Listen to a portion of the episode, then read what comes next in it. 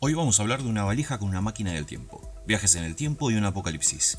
Hoy vamos a hablar de Dark. Ah, no, no, no, para, para, para. para. Eh, ah, era Umbrella Academy. Me confundí, perdón. Esta historia inicia el 1 de octubre de 1989, cuando de manera muy extraña, ¿qué te digo extraña si me quedo corto? Muy turbia, nacen pibes. Y vos estarás pensando, ya arrancó el flashero. Pero posta, posta que es returbio, escucha. Una adolescente rusa está en su clase de natación, con el pibe que más le gusta. Hay buena onda entre ellos. En un momento y sin previo aviso, besa a su enamorado en la mejilla y por la vergüenza que le dio, se tira de bomba en la pileta y no sale más. De repente el agua empieza a tornarse de rojo a su alrededor y ella empieza a salir a flote. Le había crecido una panza de nueve meses de embarazo. ¿Cómo sé que son de nueve meses y no de seis? Simple, porque estaba a punto de parir y de hecho parió un bebé y muy sanito, ¿eh? Vieron que era turbio. Esto no fue un caso aislado. Le pasó a 43 mujeres desparramadas por el mundo sin conexión alguna y todas a las 12 del mediodía. ¿Será casual? No lo creo. Un multimillonario excéntrico y aventurero llamado Sir Reginald Herberis, qué bien decidió encontrar y adoptar a tantos niños como pueda. Mucho no se esforzó porque adoptó solo siete. Estoy podrido de esta serie. Siempre lo mismo, siempre matan al que tienen que matar. Es, es todo predecible, loco. A ver qué hay acá. No, esta la vi mil veces y ya me pudrió. ¿Cansado de hacer zapping? Sí, la verdad que sí. ¿De mirar algo random? Sí, estoy re podrido. Acá te batimos la posta así podés maratonear lo que realmente te interesa. Desde que escucho sobredosis de fandom, mis días como televidente eh, han cambiado. Veo mucho mejor contenido y la paso mucho mejor con las series que miro. Sobredosis de series. ¿Un capítulo más? Hola gente, ¿cómo va? Si es la primera vez que me escuchás, bienvenido. Si ya me escuchaste antes, gracias por volver. Mi nombre es Pablo Fonteñez y esto es Sobredosis de Fandom. Esto es un podcast donde hacemos catarsis y hablamos de lo que nuestra familia y amigos ya están re podridos de escucharnos hablar. Cine, series, libros, cómics, o sea, cosas ñoñas. Estamos en el episodio número 26.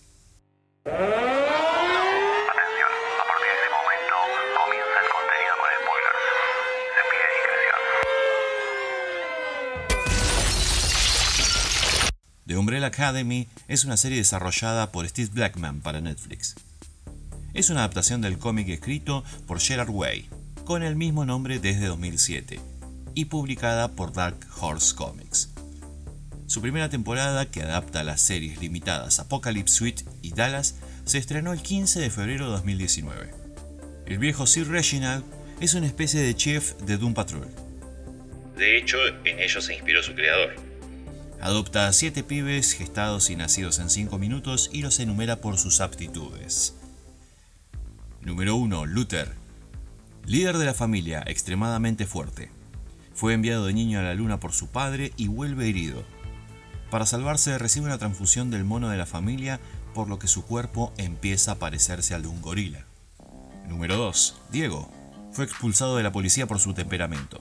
Posee la habilidad de curvar la trayectoria de cualquier objeto que lance. Preferentemente utiliza cuchillos. Número 3. Allison.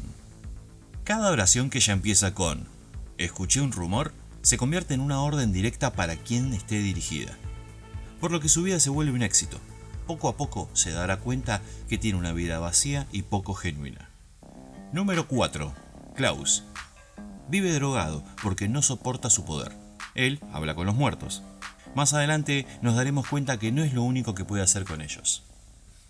Número 5. Tiene la capacidad de teletransportarse tanto a corta como a larga distancia. También es capaz de saltar a través del tiempo a voluntad. Como no la tenía clara, a los 13 años, la primera vez que intentó saltar en el tiempo, viaja accidentalmente al fin del mundo y no puede volver hasta ahora. Creo que por eso no tiene nombre. Se lo ponían a los 14. ¿Qué sé yo? Número 6. Ben. Posee la capacidad de invocar monstruos de otras dimensiones a través de su cuerpo, como por ejemplo pulpos gigantes. Lamentablemente murió de joven, por lo que Klaus es el único con el que se puede comunicar. Nota al pie. Su muerte es la que causa la disolución de la academia. Número 7. Vanya. Ella es la que no tiene poderes, a la que menos bola le dan. Más adelante nos vamos a enterar que es la más poderosa del grupo y la causante del apocalipsis. Sir Reginald tenía la intención de entrenar a los niños para salvar el mundo. Vino de una época devastada por la guerra nuclear. No entendí bien si es de otro planeta o un viajero en el tiempo. En los cómics viene de otro planeta, pero en la serie no queda claro. Déjame en los comentarios si lo entendiste mejor. Y caete de culo, solo si querés, ¿eh? Cuando te diga que él fue quien liberó las esporas que dio superpoderes a nuestros amigos. Viajó al siglo XIX y compró un negocio que se especializa en la producción de paraguas. De ahí viene el nombre de la academia. Y así hizo su fortuna durante casi 100 años. Entrenó a los chicos para evitar otro escenario apocalíptico que caería sobre el mundo algo que había predicho que ocurriría en algún momento después de que la Academia Umbrella se disolviera. Por eso, él preparó su propio suicidio para reunir a sus hijos adoptivos, para traer de vuelta a la Academia Umbrella y evitar el fin de los tiempos. Era un tipo complicado, frío, distante y emocionalmente abusivo con sus hijos, tratándolos como ratas de laboratorio prácticamente todo el tiempo. Nunca les dio nombres reales, solo se refirió a ellos como números que asignó en orden a cuán útiles los vio. Jugó descaradamente con sus favoritos, llamó inútil a Vanya y encerró a Klaus en un mausoleo para probar sus poderes. Pará, pará, pará, pará. Este tipo era un sorete. Hay que denunciarlo, loco. Ah, es cierto que es ficción esto.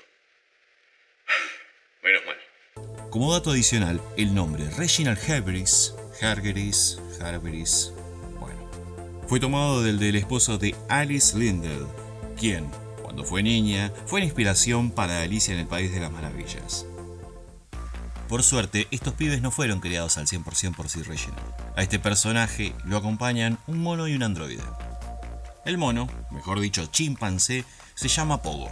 Antes de ser como se lo conoce en la serie, Pogo no sobresalía por encima de ningún otro chimpancé. Luego de que Sir Reginald usara un suero en el que lo haría más sensible, Pogo se convertiría, a partir de ese momento, en un amigo cercano del Sir y también en su asistente y maestro en The Umbrella Academy. Ser amigo de Sir Reginald no era fácil. A veces debía apoyar sus decisiones a pesar de no estar de acuerdo con ellas. Lamentablemente, eso lo lleva a su propia muerte a manos de Vanya. Grace es el nombre del androide encargado de cuidarlos. Ella es la perfecta ama de casa y madre de los niños de Umbrella Academy. Todos se vuelven muy cercanos a ella, llamándola mamá a través de la serie. Vanya y Diego parecen tener mayor conexión con ella, ya que los alentó a través de sus propias luchas personales. Luego de un ataque en la mansión, el grupo termina de afirmar que Grace ya no cumple con sus funciones básicas de protección, por lo que Diego decide desactivarla y Grace muere. ¿Muere en realidad? Porque es un robot. La reparan y listo. Ah, qué sé yo. Ya los puse en contexto.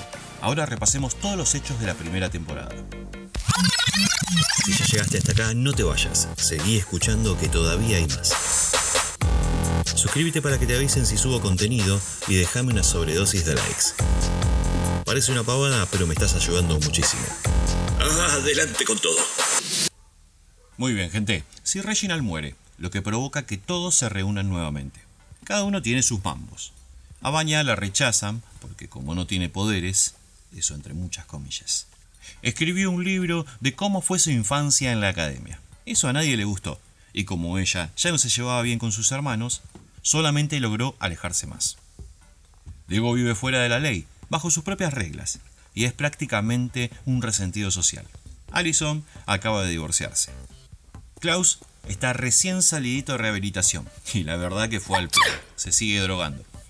Número 5. Vivió en un mundo posapocalíptico durante 60 años o más. Tenía una relación amorosa con un maniquí. Y cuando pudo volver al presente de sus hermanos, lo hizo, pero volviendo con el cuerpo de los 13 años. O sea, cuerpo de niño, personalidad de anciano. En medio del funeral del Sir, salta una vieja rivalidad entre Diego y Luther. Arrancan a las piñas. En medio de todo este quilombo, tiran la estatua de Ben y la hacen mierda contra el piso. La están pasando bomba los pibes, ¿no? 5 se va a tomar un café y lo ataca un grupo de soldados misteriosos. Después nos enteramos de quiénes son. Más tarde, va a visitar a Baña para contarle que el apocalipsis es en 8 días y que solo estando juntos pueden detenerlo. Le muestra la única pista que tiene, un ojo de vidrio lleno de sangre. Investiga quién fabricó la prótesis y para su asombro todavía no fue fabricada. Conocemos a Hazel y Chachá, dos antiguos compañeros de 5. Y vos te estarás preguntando, ¿compañeros de qué? Bueno, la cosa es así. En el futuro hay un grupo que trabaja como... ¿Viste los agentes del destino? Sí, ¿no? Esa la viste. Está muy buena. Trabaja Matt Damon, Emily Blunt y Anthony Mackie. Si no la viste, mirala. Es un grupo que se encarga de que la historia siga su curso, sin cambios. Cualquier alteración, ellos la corrigen. Y ahora el tema está en que 5 quiere detener el apocalipsis y esta organización quiere que ocurra. Por eso estos dos vienen a matar. Vania vive dentro de una normalidad, si se puede llamar así. Es violinista en una orquesta y les enseña a tocar el instrumento a quien quiera aprender. Tiene un alumno nuevo que con el pasar de los capítulos se convierte en un pseudo villano. Su nombre es Leonard. Resulta que él también fue uno de los nacidos ese famoso primero de octubre, pero no lo adoptaron y tuvo una infancia de mierda, resentido y de un plan de venganza. Con el diario de Sir Reginald descubre los poderes de Vanya, por lo que toma clases de violín con ella solo para seducirla y ponerla en contra de sus hermanos, mientras va haciendo que empiece a dominar sus poderes y sea ella la que causa el apocalipsis. Klaus fue secuestrado y torturado por Hassel y Chacha. Luego de escapar, les roba la valija del tiempo y sin querer termina en Vietnam, en la guerra de Vietnam, donde forma parte de ella y también se enamora. Lamentablemente, su amor muere y vuelve devastado. Vania descubre que Leonard la estuvo manipulando al encontrar en su bolso el diario de Sir Reginald. Cegada de odio lo mata. En ese mismo diario habla de los poderes que tiene y que son imposibles de controlar. Por eso el Sir decide ordenarle a Allison que le diga un rumor, el que ella no posee poderes. Vivió toda su vida engañada. Esto desencadena una serie de hechos que llevan a Baña a que provoque el apocalipsis. Pero ¿para qué te voy a contar todo esto si ya lo viste?